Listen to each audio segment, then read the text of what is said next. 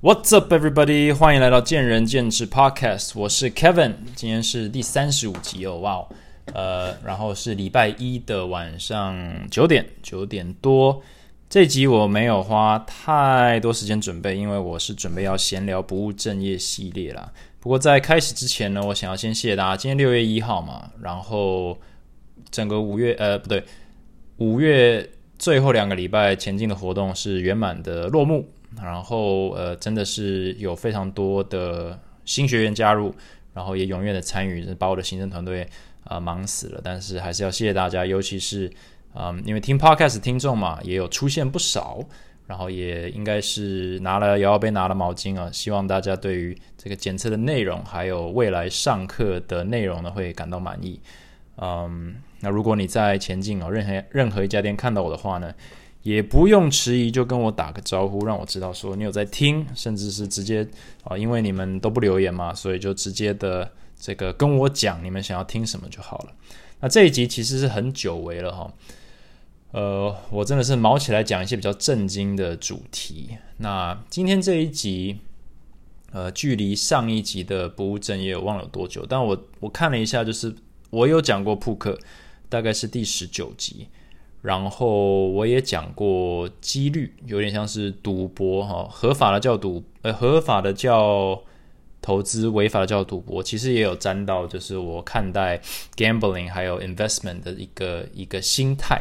那我真的是蛮热爱 poker 这一个这个游戏啦，这个 game 或者这个 sport 或者这个 art 都可以。所以我我没有做太多笔记，但我就想要闲聊一下。呃，为什么我对扑克着迷？好了，就算已经过了这么多年，而且在台湾基本上没有机会打，那我为什么还这么热衷的会想要讨论它？就是发自内心的想要聊这个主题。那我第十九集其实我听了一下，我是 focus 在有点像是稍微介绍一下扑克，呃，德州扑克，然后主要好像是在聊我的一些趣味故事了，就我怎么学到扑克的啊，我我怎么给别人这个呃欠钱跑走啊，然后还有。比如说找挂机打牌啊，这样的一些一些故事，所以如果你对那些有兴趣的话，你可以去十九集听一下哦，支持一下。然后今天这一集的话，我想要我思考了一下，我从什么什么切入点来讲哈，我还是从数学这一方面来讲好了，就是 poker 或者其实任何我想说竞技游戏哈，像说麻将啦，或者甚至是桌游，嗯，某种程度上都跟数学有关哦。就是当然有一些游戏是跟数学比较没有关系啊，或者比较不用想那么用力哈，就是就趣味就好，让运气自然发生。但是像 poker 这种，有我觉得我会把它放在就是所谓游戏的上层，也就是说你是在与运气共存，甚至你是在掌握自己的命运。那在这一方面要获得优势，你真的对数字要非常非常的敏感。这也是为什么很多职业玩家呃。蛮成功的职业玩家，有点像是事后诸葛好了，就是你回头看数据，你就会发现说很多他们的背景都是什么呃物理物大学都念物理啦，或者是呃化学啦，就是一些比较理科背景的，就是对于数字啊 statistics 统计是很敏感的人，都会有点被吸引到这一类型的游戏，呃扑克牌啦、麻将啦。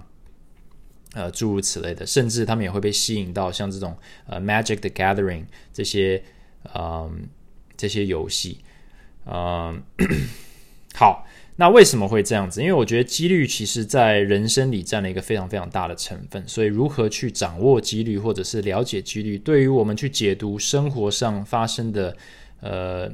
每一件事情，其实我认为是有非常大的帮助，只是说这个会用掉很多的 RAM 啊，用掉你很多大脑的效能，所以许多人比较不会那么用力的去想，因为人生已经很难嘛，不要把它搞得更复杂，不要想一些有的没的、有可能的没可能的，反正有发生就有发生，没发生就没发生，这是一个比较呃简单的人生观。那我也不是说这样不好，只是说我是属于那种会被吸引去思考。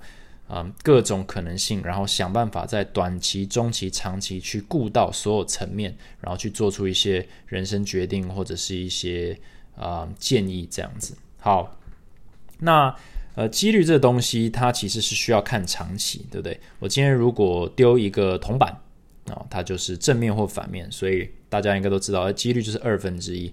那假设我今天在你面前连续丢十次铜板，然后它连续十次都落在你面前，都是正面，然后问你说，那下次你我们来赌钱啊，我下次丢铜板。它会是反面的几率是多，呃，你你要不要赌？你要赌正还是反？那很多人就会情不自禁的就赌反面，因为连续十次正面，下一次总该反面了吧？就是不是二分之一吗？所以应该每两次就发生一次正面，一次反面嘛。所以这时候我就丢铜板，然后结果哎又是正面，为什么呢？因为几率不长眼睛，铜板不长眼睛，呃，骰子不长眼睛。每一次的几率都是一个 individual event，就是一个个叫什么？中文不知道。individual event 就是一个个体的一个事件，所以跟前面一连续一百次正面，第一百零一次呃正面跟反面的几率是一样的。你说，诶，这样不合理啊？那这样子它可以一千次正面吗？也也是有可能，但是还是不代表一千零一次的时候会是反面。那怎样才会反面呢？这就是我们接下来往大数法则走，就是 to infinity。啊，如果你丢铜板丢一百万次，你回头去看数据的话，它大致会落成五十万正面，五十万反面。那它有没有可能是连续五十万次正面，然后连续五十万次反面？也有可能，这个几率跟。一次正面，一次反面，一次正面，一次反面，基本上是一样的。就是大数法则来讲，它就是二分之一，所以每一次都是一个独立的现象。那你光是这样想就觉得非常荒谬，不可能连续十次正面再连续十次反面的几率，跟一次正面一次反面，一次正面一次反面连续这样二十次是一样的吗？呃，也是一样的，因为基本上是正是反不是很重要嘛，它就是有一个二分之一的结果。至于它是什么？嗯，其实真的没有差别。那这样子，你开始这样子想的话，你就会对于数字开始有一些客观的看法哦。那这个是二分之一啦，所以就是一翻两瞪眼。但如果今天是九十九比一呢？啊，九十九 percent 对一 percent 呢？那你这时候就会想说，哦，九十九 percent 对一 percent，也就是说，只要玩一百次，会有九十九次赢。OK。那这时候你就格外的有信心了，但是你还是会有一 percent 的时候输，对不对？所以这时候玩 poker 就是一个很重要的点，因为 poker 为什么这么吸引人，就是因为它有各种不同的组合，也就是说无时无刻的，哈，一桌九个玩家，每一个人手中的两张牌对上其他八个人手中的两张牌，那十六张牌，他赢的几率是一个不断在转变的脉动，从你发下呃。就是 flop 的三张牌开始，到了那个转牌 turn 的时候的第四张牌，到了 river 合牌的时候的第五张牌，就是在这个过程当中，所有人手中的牌相对的胜利和输的几率都不断的在动。那这时候你的脑子就得跟上，为什么？因为这就是你的制胜关键了。你你必须要搞清楚，在任何一个时刻点，你赢别人的几率是多少，然后你输别人的几率是多少，你才能够做出正确的决定去压正确的下注，对不对？你要赢的时候，你当然要下注；你要输的时候，你当然要弃牌。这个是呃赌博或者是人生不变的道理嘛？呃，Don't chase good money after bad，就是不要你已经。不要用好钱追坏钱啊！股市不就是这样子吗？如果你已经赔很惨了，你就不要丢更多钱，对不对？这个好，这个有点违反一些投资的技巧了。但是从概念上来讲，意思就是说，假设你今天哈就是已经要倒闭了，你就不要再追加钱哈。这样讲比较好啊。投资是另一回事，但是就是 don't chase good money after bad 啊，是一个概念嘛。好，那。大数法则，然后几率问题，然后呃长期这些概念，你全部把它堆在一起，其实就是一个不断在变的一个脉动。那你要怎么样去掌控它呢？其实没有办法，但是你可以用观点，你用不同的一些 viewpoint 去掌控你自己如何对这些数字有反应啊，或者一些状况有反应。嗯，比如说很多人他打牌的时候，他是。非常非常专心的看他眼前这两张牌。哦，我手上有两张非常好的牌，那就这意思是什么？对他来讲，这代表他会赢，因为好牌等于赢钱。所以这时候他的观点就非常的局限于自己的世界，他没有考量到其他人跟他的互动，也就是其他人的牌，还有牌桌上牌面上的牌，这个互动起来其实会改变他这个好牌的价值。OK，那会改变他好牌的价值。那如果你没有把这些考量进去的话，你不把你的不断在变动的周边环境。考量进去的话，你会太过于在意你手上这副好牌。我拿了一副拿打了一手好牌，然后输钱，这就是一一般人会有的一个结论，就是太不公平了。可是问题就是好好牌与否，或者说你今天是厉害与否，你今天是呃职场上最强的人还是最不强的人，都不直接代表你在职场上或者在牌桌上或在人生上的成就。为什么？因为你有其他玩家。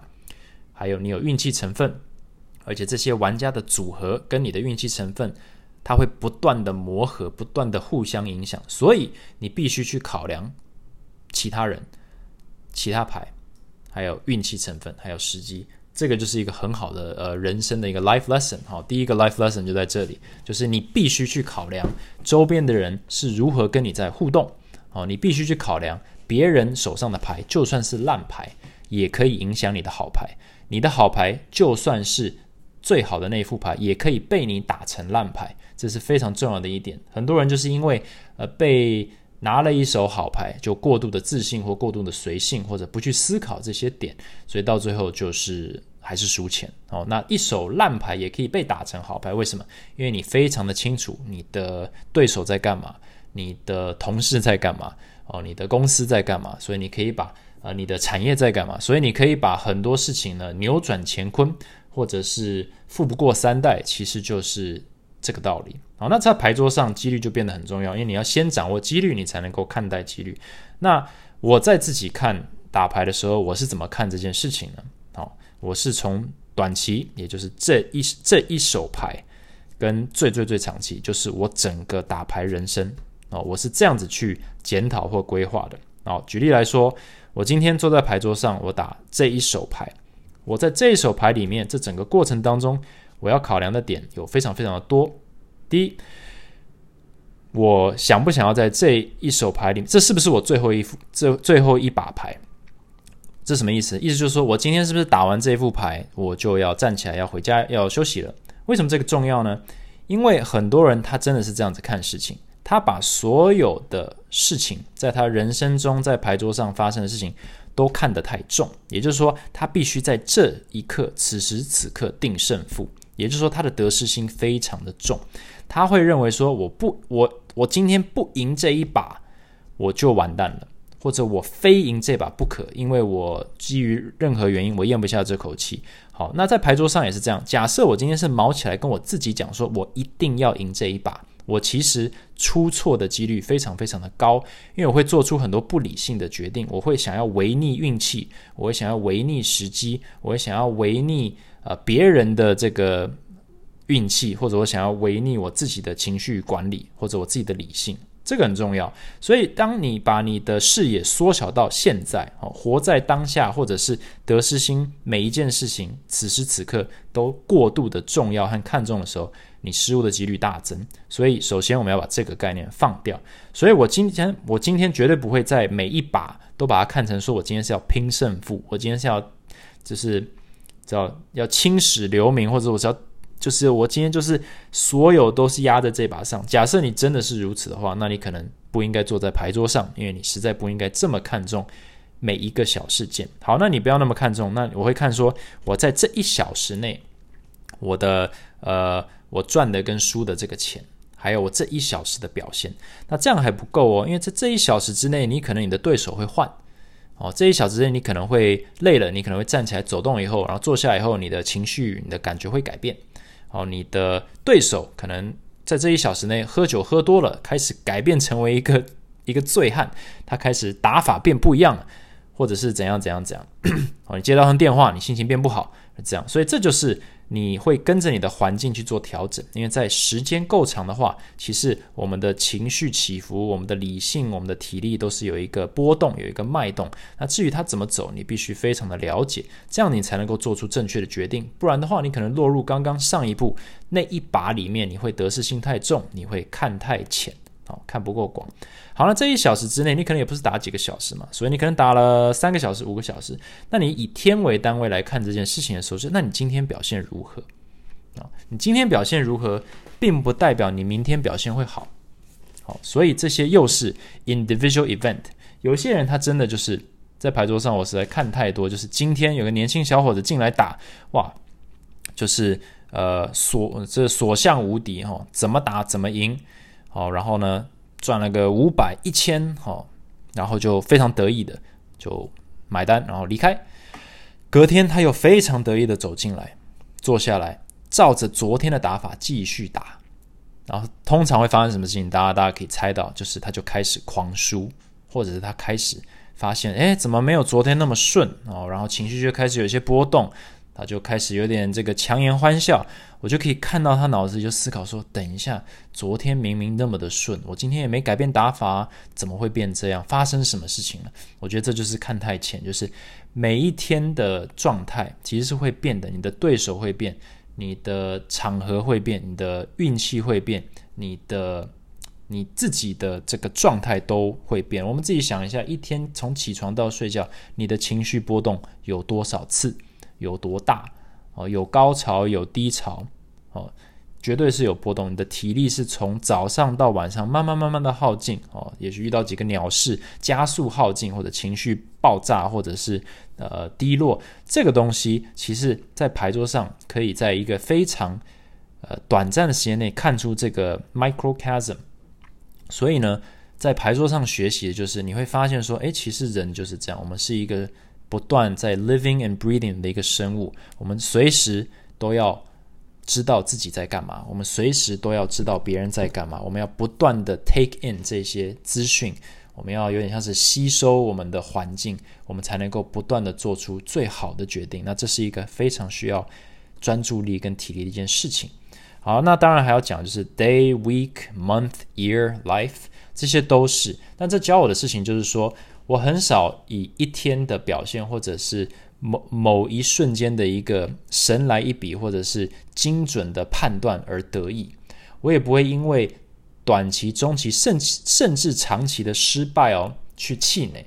这是一个练出来的一个心法跟一个心态。为什么这个重要？因为我发现，尤其在职场上，我们其实很难分辨 我们的实际能力跟我们的结果的相关性。我再讲一遍，我们其实很难去判定我们实际的能力，还有我们所获得的结果它的相关性。或者再讲细一点，我们很难去判断我们实际能力的成长跟我们获得的结果的好坏这个相关性。为什么会这么说呢？因为首先，基本上我们很难判断我们有没有在进步，因为由我们自己来判断，这是一个极为主观的事情。那如果你要请别人来判断的话，其实别人也只能够用他们主观的方式看事情，所以这也是为什么我们会呃传统教育里就是考试啊，为什么考试简单？因为我们才能够判断你的实力，不然的话我们就面试啊。所以什么什么西方国家或者是慢慢慢推甄考试会越来越 popular，就是因为我们我们认为我们还是得去判定一个人他有没有变强，或者是他是不是很强。可是我们发现。光是考试这件事情好像不够，懂吗？但是面试这件东西又太主观，所以总是得有在中间找一个平衡。那我们今天看自己或者你在职场上的表现，或者牌桌上的表现，这就非常的有趣喽。全世界的玩家都认为他们是 the world's best player，哈，这个从我大学开始就这样。我一旦接触了，我一旦了解这个游戏的基础以后，我就认为我很厉害。那一直到现在，我都觉得我都还不错。只是随着我的年龄增长，跟我的经验增加，我可以认可，或者是我可以，我有自知，说我离厉害还非常远。但至少我比不知道这件事情的人厉害，不知道自己还可以成长的人厉害，因为我还有机会继续成长，我还有机会继续的自我检视。好。回归刚刚就是实际能力跟结果。那为什么我会说结果不是一个很好的检讨能力的成长或退步的方式呢？因为它毕竟是有一些运气成分。我们讲天时地利人和。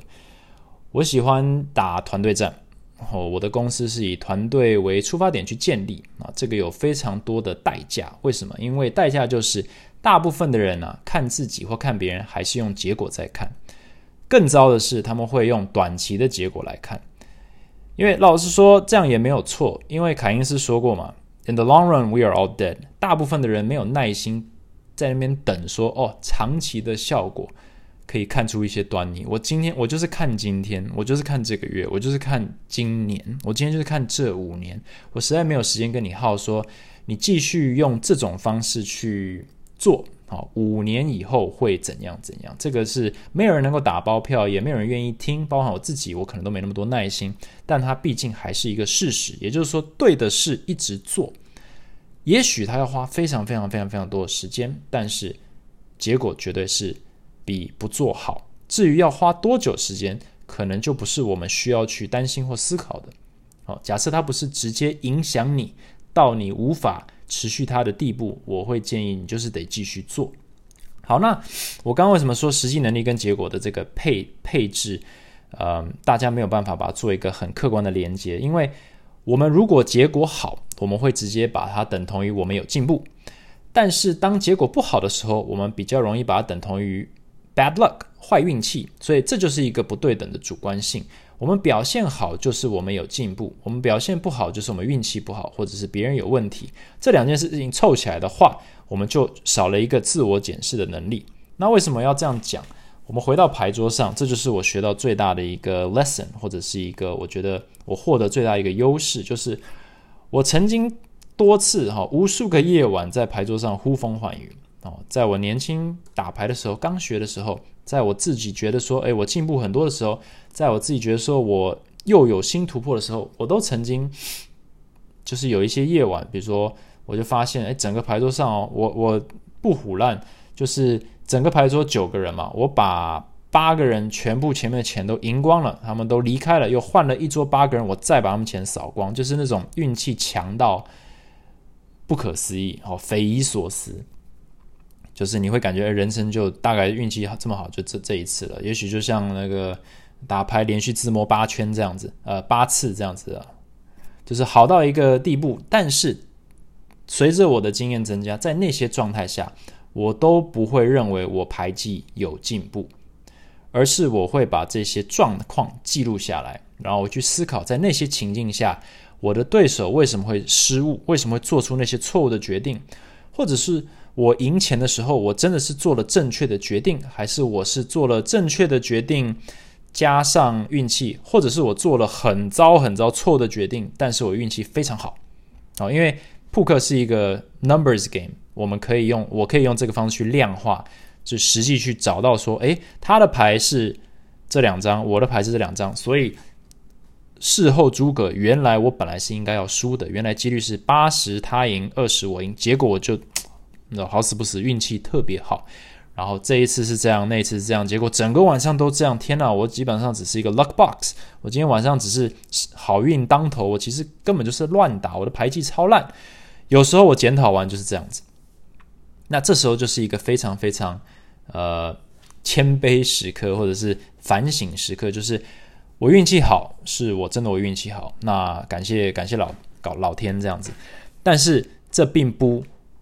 解决我牌技烂的问题，但是我必须很客观的看这件事情，不然呢，我就会发生我刚刚形容那个状况。我隔天我又带着大把的钞票去，然后觉得说，哇，我昨天那个打法就是胜利打法，哦，就是无敌，然后我就继续冲，然后我就赔双倍回去，这个层出不穷啊。因为我做过这种事情，我也看过别人做过这种事情。我每年回美国，我每每次去打牌。全就是全场都在发生这种事情，就是你可以很明显的感觉出来，谁是没有自省能力，谁是没有办法实际客观的判断他的实际的牌力是什么，而是有一点被结果所迷惑哦。他今天输钱，他就觉得是运气不好，可是在我看来，他是打得很烂，或者是做出很多很多很多的错误决定，然后只是今天刚好是运气正常发挥，所以应该说几率正常发挥，所以他。打得烂就应该输嘛，但是对他来讲，打得烂输钱是运气不好，打得好，呃，打的好赢钱是他牌技好，可是在我看来，他赢钱的那些时候都是因为他运气真的比一般时刻好。对，那这样子就是一个尽量去客观看事情的。所以不管我今天在牌桌上有什么成功，或者在经营上有什么成功，或者是在呃管理上或 anything 哦，人生中有什么成功，我都会想办法去找到它的原始的基准点，去判断说。正常来说，在这个状况下做这个决定应该发生什么事情，而不是去想说，在我这个状况下，我这个 case 发生什么事情？因为这个是运气，它有太多的成分，可能是有人呢帮了我一把，可能是有人呢同情我一下，可能有些人呢是呃特别想要想要整我而造成的结果。但是在这些。天时地利人和、运气成分跟我无法控制的元素排除后，我把它真留下来最真实状况，我有没有在这些状况下做出当下最正确的决定？有的话，我就继续做这个决定；没有的话，我就想办法改变我的思维。我觉得这就是牌桌上，当你开始观察这些东西，然后能够从短期看到长期的时候，可能会获得的一些启发。但是大概。某个部分就是你要自我检视了，你要能够有，能够有就是不去看结果，然后自我检视你的过程的一个能力，我觉得这个蛮重要的。好，那第二个会讲的可能就是人吧。我觉得扑克很有趣的就是它是一个人与人之间的一个互动。我今天走进一个牌桌，我就会感着感觉到它呃牌叫什么 poker room 好了。呃，我就会感觉到它的能量。它是一个吵杂的环境呢，还是一个非常安静的环境？哦，是只有人家在洗牌的声音，还是有非常多人在喧哗的声音？这个马上就是第一个，你就感觉到说，这个环境的脉动是什么？我前几集有讲嘛，就你不在乎环境，环境不在乎你。其实你就是要去感受你的 environment，你要你要了解你今天把自己放到什么环境里的。你必须要了解你的周遭的一草一木，你要了解你周遭的每一个玩家。有时候我观察的不只是我牌桌上的这八位，呃，八位呃一起一起打牌的玩家，我还观察发牌员。今天发牌员心情好吗？今天发牌员心情不好吗？这个也会影响这整桌的脉脉动跟游戏的流动。隔壁桌是不是？然后就是隔壁桌是非常的那个，就是嬉闹声很大。或者是有一桌，他们是全部人都在喝 shots，在喝酒。电视上放什么节目？是篮球还是排球还是马拉松？然后，呃，音乐是放什么？这个其实都是资讯。那你可能想说，这个跟你打牌有什么关系？我觉得这很有关系。这些东西关系在那里？关系它如何影响你？也许今天不是音乐是你喜欢的，也许电视节目不是你要看的，也许你不喜欢吵闹，也许你不喜欢你的对手呢是喝醉的。这些东西你都要考量进去，会让你做什么决定？让你决定你今天要不要坐下来打牌？因为这个是你不可改变的环境的话，你可以选择说：“哎，不好意思哦，可不可以把电视转台？”或者说，哎，不好意思，我可不可以换一桌？哎，不好意思，我可以换到那个位置，离这些人远一点，都可以。但是你必须要有那个能力去自我判断，说我今天要把自己放入正确的环境，还有我今天要去改变我的环境，把我自己保持在最佳状态。绝大多数人走进一个排排屋，或者是坐下来，他就是随便坐。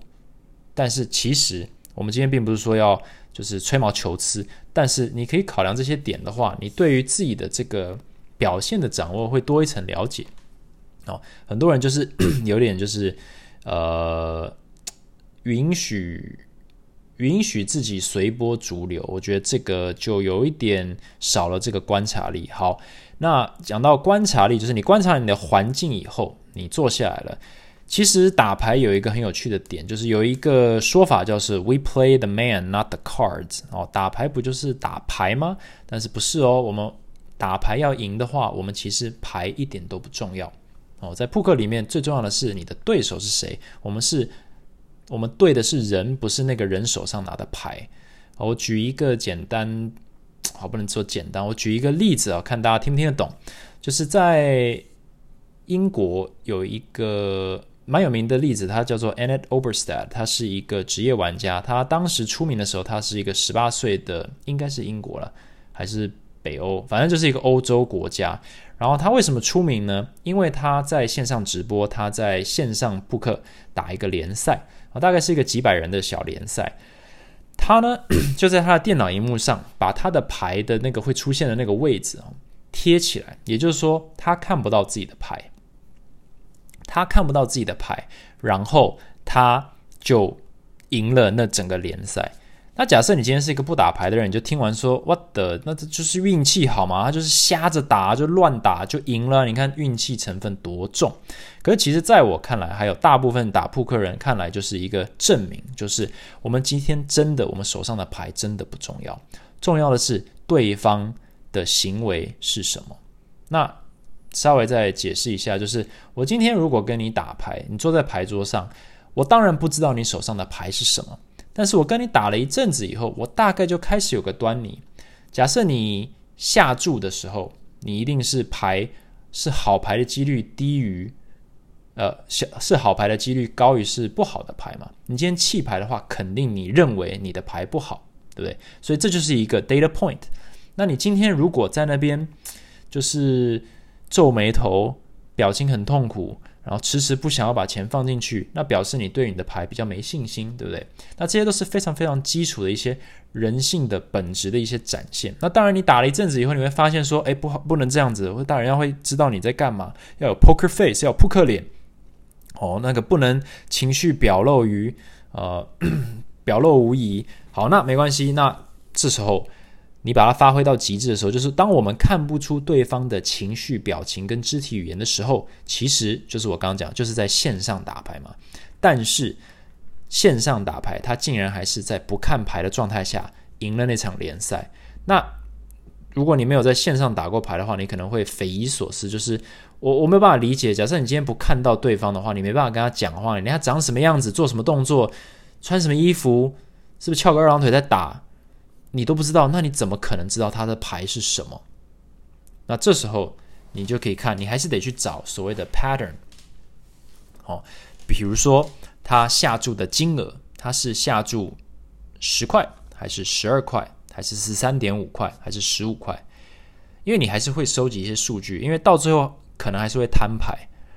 也就是说，他在这个过程当中做的所有行为都是数据。那当你没有办法验证的话，你可以把它收集成不完整数据，就是他每次下注很大的时候，然后别人 all in 啊全压，他就会弃牌。那他干嘛下注这么大？假设他打算弃牌的话，他干嘛下注这么大？哦，是他不知道别人的牌那么的好。还是他有点过度的以为他的牌好，或者是他想要吹牛。好，那对于这一把牌，你就有收集的这个数据。所以对于像 Anna Oberstadt 来说，他就是快速的、不断的在每一把不断的收集在他脑海中这些人的数据，在这些人在什么状况下，在什么座位下，在什么在 flop turn river 的行为，他的下注的金额，甚至他下注的速度。我们有时候会去算，说这个人花了三秒才按下注，或者他这一次只花了两秒下注，或者他那一次花了十秒下注，这个都是数据。对于不打牌的人来说，或者是比较靠 feeling 打牌的人来说，这些可能都是就是有一点有一点讲的太，你就就不要把自己讲那么厉害的那种感觉。但是其实它就是一个数据。对于数字敏感的人来说，everything is data。啊，所有东西都是数据，所以有时候你在谈判桌上，其实就是任何风吹草动都是数据嘛。对你就是先讲话就输，或者是呃先情绪失控的人就输，这些都是有些有一些基本的道理。但在牌桌上，尤其在这么极端的状态下，你根本看不到你的对手，而且根本就没有所谓的牌在你手中，然后你还把你的牌盖住，你还可以知道说这个人应该是在吹牛。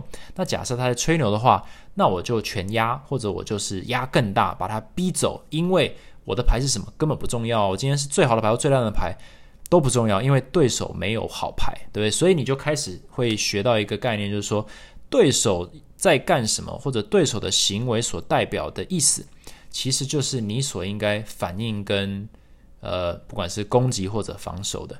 所以如果你用这个概念去想的话，你可能就想说，我们打牌的时候感觉。啊，就是一般选手是在打牌，哦，是在玩牌。那高段选手在玩人。那要怎么玩人？其实你就是要观察人哦，你就去了解说每一个人都有他的习惯哦。有些人他紧张的时候会眨眼睛，有些他喜欢的呃喜呃，有些人他兴奋的时候会抠手，这些都是一些习惯。那你今天就算把这些都挡起来，在电脑荧幕前玩，还是有习惯，因为你不管怎么样，人是一个。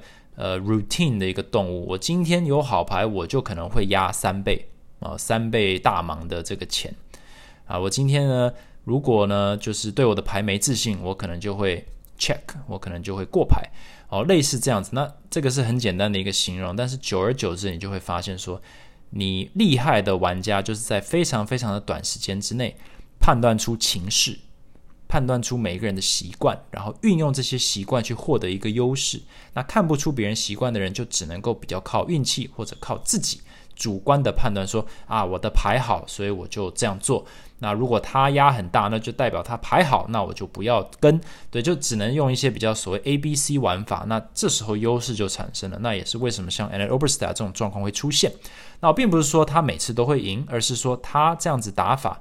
他想要证明的就是这是做得到的，也就是说，他如果用这样子的方式玩，还可以赢，那就表示在呃在不不不打牌，而是打对手的这个状态下，其实是一个有迹可循的一个逻辑。那老实说，在很多。呃，你说世界级的比赛，或者是像我去年去 World Series Poker，其实我打的我我的对手都是一些你知道来自世界各地的人。你基本上他们的玩法或者他们的习惯，你就是得快速快速的吸收起来，了解他。你可能可以跟他谈笑风生，请他喝一杯酒，然后呢跟他聊聊说，哎，你为什么会来玩呢？你是从欧洲哪里来的？就聊这些东西，在他的谈吐之间，跟他的这个。谈笑风生之间，你就可以摸出一些底细，你就可以知道说，嗯，这个人应该是比较保守型的啊，这个人应该是比较呃，就是积极型的，或者是比较乐天型的，比较随性的哈，就看感觉打牌的。那这个都蛮重要的，因为像因为都有刻板印象可以用，像我之前我上一集应该说第十九集提过嘛，我去我去排屋打牌，那时候我只是一个大学生，大三，刻板印象大学生。带着几百美金坐下来，他是干嘛？他就是来闹的。就是他基本上年轻人都是所谓暴力型打法，就是我就是很火爆的打，哦，就是我随时随地都是跟你拼全家的那种打法。还有就是很冲，哈，都不怕。出生之犊不畏虎，所以对于老一辈的这种玩家，对于年轻人走进排屋的刻板印象就是他打的所谓比较 loose 哦，比较松一点，就是比较随性一点，比较不怕输啦，就是随时跟你拼输赢。那这个就是一个刻板印象。所以呃，一开始假设他们摸不清你的底细的话，他们会用这种去猜测。所以如果你压很大，他就会他判定你是在吹牛的几率会高一些。哦，这样大家应该听得懂。就是假设我认为你是一个会乱打的人，那你如果十次 all in，哦，十次就是梭哈，我总是会猜你大概有六次是骗人，四次是真的哦。然后我用这个概念下去跟你跟住或者是弃牌。那假设是一个你知道就是在那边打了二十年的一个老阿贝，哦，这种通常刻板印象是什么？就是他根本就是 super tight 哦。打的非常非常非常保守，就是他只要一下注，你赶快弃牌吧，他一定就是有最好的牌，你根本不用想。哦，有时候就是这么的极端。但是如果你能够了解这些的话，你能够去去改变，或者是去用，就是逆向操作，就是你越觉得我打的松，我就打的紧啊；你越觉得我保守，那我就更要吹牛。这样子你就会有一些优势。那其实就是一个人与人之间的一个一个脉动去了解。这样，那当然还有其他的东西，比如说，我觉得。情绪起伏很重要。有些人在牌桌上真的就是赢了就就开心，然后输了就生气，然后或者气的就走了。我觉得这种就是其实这种人在人生里应该也比较会有冲突。哦，有些人他非常有耐心，他一直一直打他的这个风格哦，他其实不在乎结果，他就是输的时候他就会说。Good hand 啊，I you got lucky，我就说，Yep，I got lucky，所以他就继续玩，继续玩。他并不会因为你今天运气特别好而去生气，那我也不会因为我运气特别好而去得意。我觉得这些都是一些比较成熟的表现，在牌桌上会显示出来。我觉得在人身上应该也会有些帮助。然后另一个就是耐力哈，我我一直很相信续航力这件事情。未来我会聊这个主题，就是续航力，就是你今天不要在不必要的状态下把自己耗尽体力，live another day 啊。我们常常讲就是 a chip in a chair，在美国或在牌桌上哦，你只要有还有一个筹码，还有一张椅子，就表示你还有生命哦，你还没输光，你还没有你还没有出局。所以任何人只要有。还有一个筹码跟一张椅子可以坐，你在牌桌上就有你的位置。那你觉得你在比如说竞争哦，比如创业这么竞争，有时候你只要还有一口气，哦，你就有希望哦，绝不放弃。这有时候也是这样嘛，就是英雄比气长。那气长是什么意思？就是耐力或者是续航力。你要能够续航比别人久。有时候呢，你不不一定要真的打败别人，你只要把别人等到别人已经先挂了，你就赢了。哦，有时候就是一个比气场的一个一个概念，所以在牌桌上也是很多人就是拼一时，我一时就是一时兴起，或者是一股气咽不下去，我就跟你拼了。问题是你拼完以后，你就没有下一步了，因为几率这个东西就不是那么的仁慈。你今天就算有九十九趴的几率会赢，你一旦是拼全家呃拼家当，你还是有一趴输。你只要一趴输了，你就倾家荡产的话。你就不能够比气长了。你只要有一次出了出包或一次运气不好，你就永远永远在无法反转或上这个牌桌的话，这个东西就不值得追求啊。我觉得几率这个问题，呃，就是很重要。有时候你就是要能够允许自己，你考量的点是什么？把风险管理到你可以允许自己在。任何状况下都还可以继续，不管是在牌桌上，不管是在经营上，不管是在工作职场上，你必须要确保你自己有这个。除非，除非你可以倾家荡产，然后另起炉灶。那这样子的话，那我这个建议就你知道，比如说你今天把牌桌上全部的钱都输光了也没关系，你再买那没关系，那你就你就你就照你的方式打吧，这没问题。但是如果你像呃，我突然想到 Michael Jordan 哦，他有一个故事就是。呃，他在有一个赛季好像脚踝扭伤，然后蛮严重的。然后是他又他，你知道他就是得失心非常重嘛，他是一个叫史上最棒的或最强的这个 GOAT 啊，就是篮球选手。他就一直跟他的教练说：“我我必须上场打，我这个我的竞争之火不允许我在这边继续休养了，我已经好了差不多了，让我打吧。”但是整队的医生都跟他讲说：“Michael，你如果上场打，你有。”九十 percent 的呃，应该说你上场打，你有可能会再度受伤。那再度受伤的话，你可能就再也不会痊愈了，你就再也不能打球喽。然后他的回答是说，所以几率是多少？然后他们就说大概是十 percent，也就是说有九十 percent 你会没事，但有十 percent 你会可能再也不能打球。他就说那那有什么关系？九十 percent 这几率非常好啊，这我就让我上场打吧。然后他那时候他老板哦，好像是 Jerry。Jerry Reinsdorf，Reinsdorf 就说：“Michael，你好像没有听懂这个这个严重性哦，这个几率不是这样看的。你今天如果有一个头痛，我是医生，我给你说这边有十颗药，有九颗可以治好你的头痛，有一颗会让你立刻毙命，你会去吃吗？你会去选一颗来吃吗？”然后 Michael Jordan 就说：“要看我头痛多痛了。”那这个其实。你要说是一个玩笑吗？我觉得他是认真的，因为他就是说，就看多痛啊！我如果这么想要不痛，我就会试，我就会赌。问题是，这个故事告诉我们，并不是说你要有竞争力，呃，你说竞争之心这么重，你就赶快什么都去赌，因为你只要十次有一次错了，你就死了。哦，你只要十次一次错了，你就倾家荡产的话，我管你是十次才有一次，还是一百次还有一次，还是一千万次才有一次，只要有一次中了就拜拜。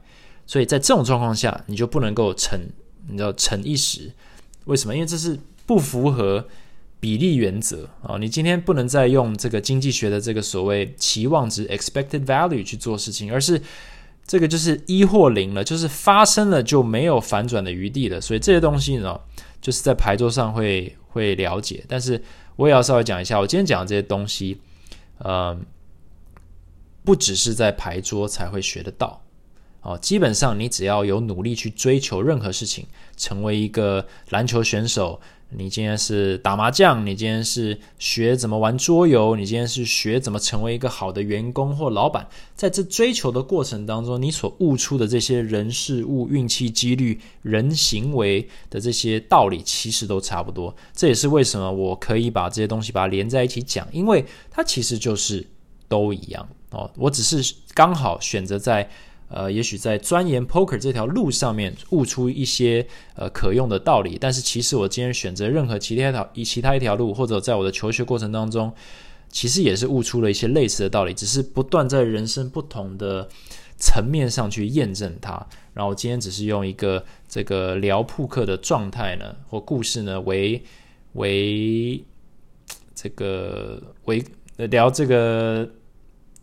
以什么以开头啦，或者以 material 啊来聊这些一些概念这样子，所以呃不代表我扑克很厉害啊，这绝对不是我想表达的，也不代表我的人生道理特别的厉害，而是说不管你做什么事情，假设你钻研的够深，你看得够客观，你愿意想得更广，或者你愿意换位思考，去思考自己是不是呃真的表现有你心中想的好。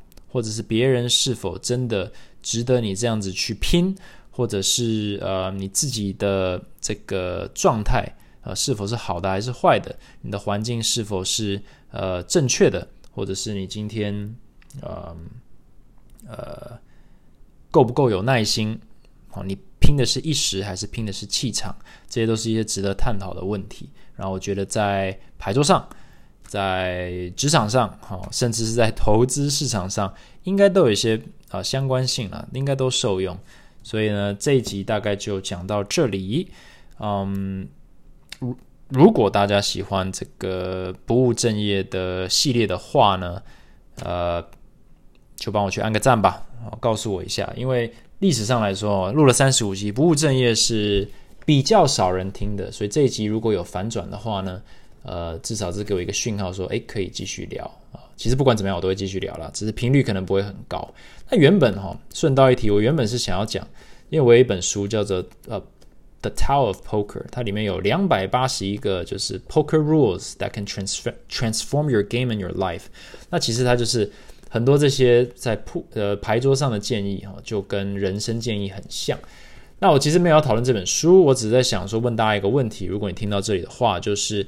嗯，我当然也有看书的习惯，然后我对于看书的时候，我也会有蛮多的心得，所以我不知道大家会不会有兴趣，就是听有点像是见仁见智读书会，或者是有点像导读的这种形态的一些集数，就可能就推荐一本书，然后有点像是带着大家，呃，稍微的，比如说刷过一些重点整理，然后配合一些我自己的观点，甚至是一些经验去揣摩这个。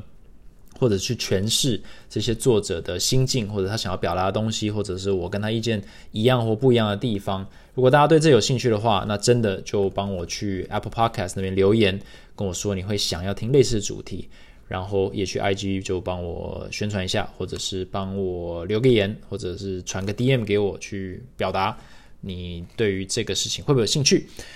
OK，那这个礼拜一就讲到这里啊！祝大家有一个好的一周，好，大家继续加油。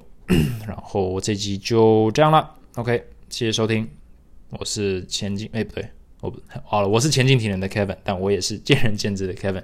我们下一集再见，Thanks for listening，拜拜。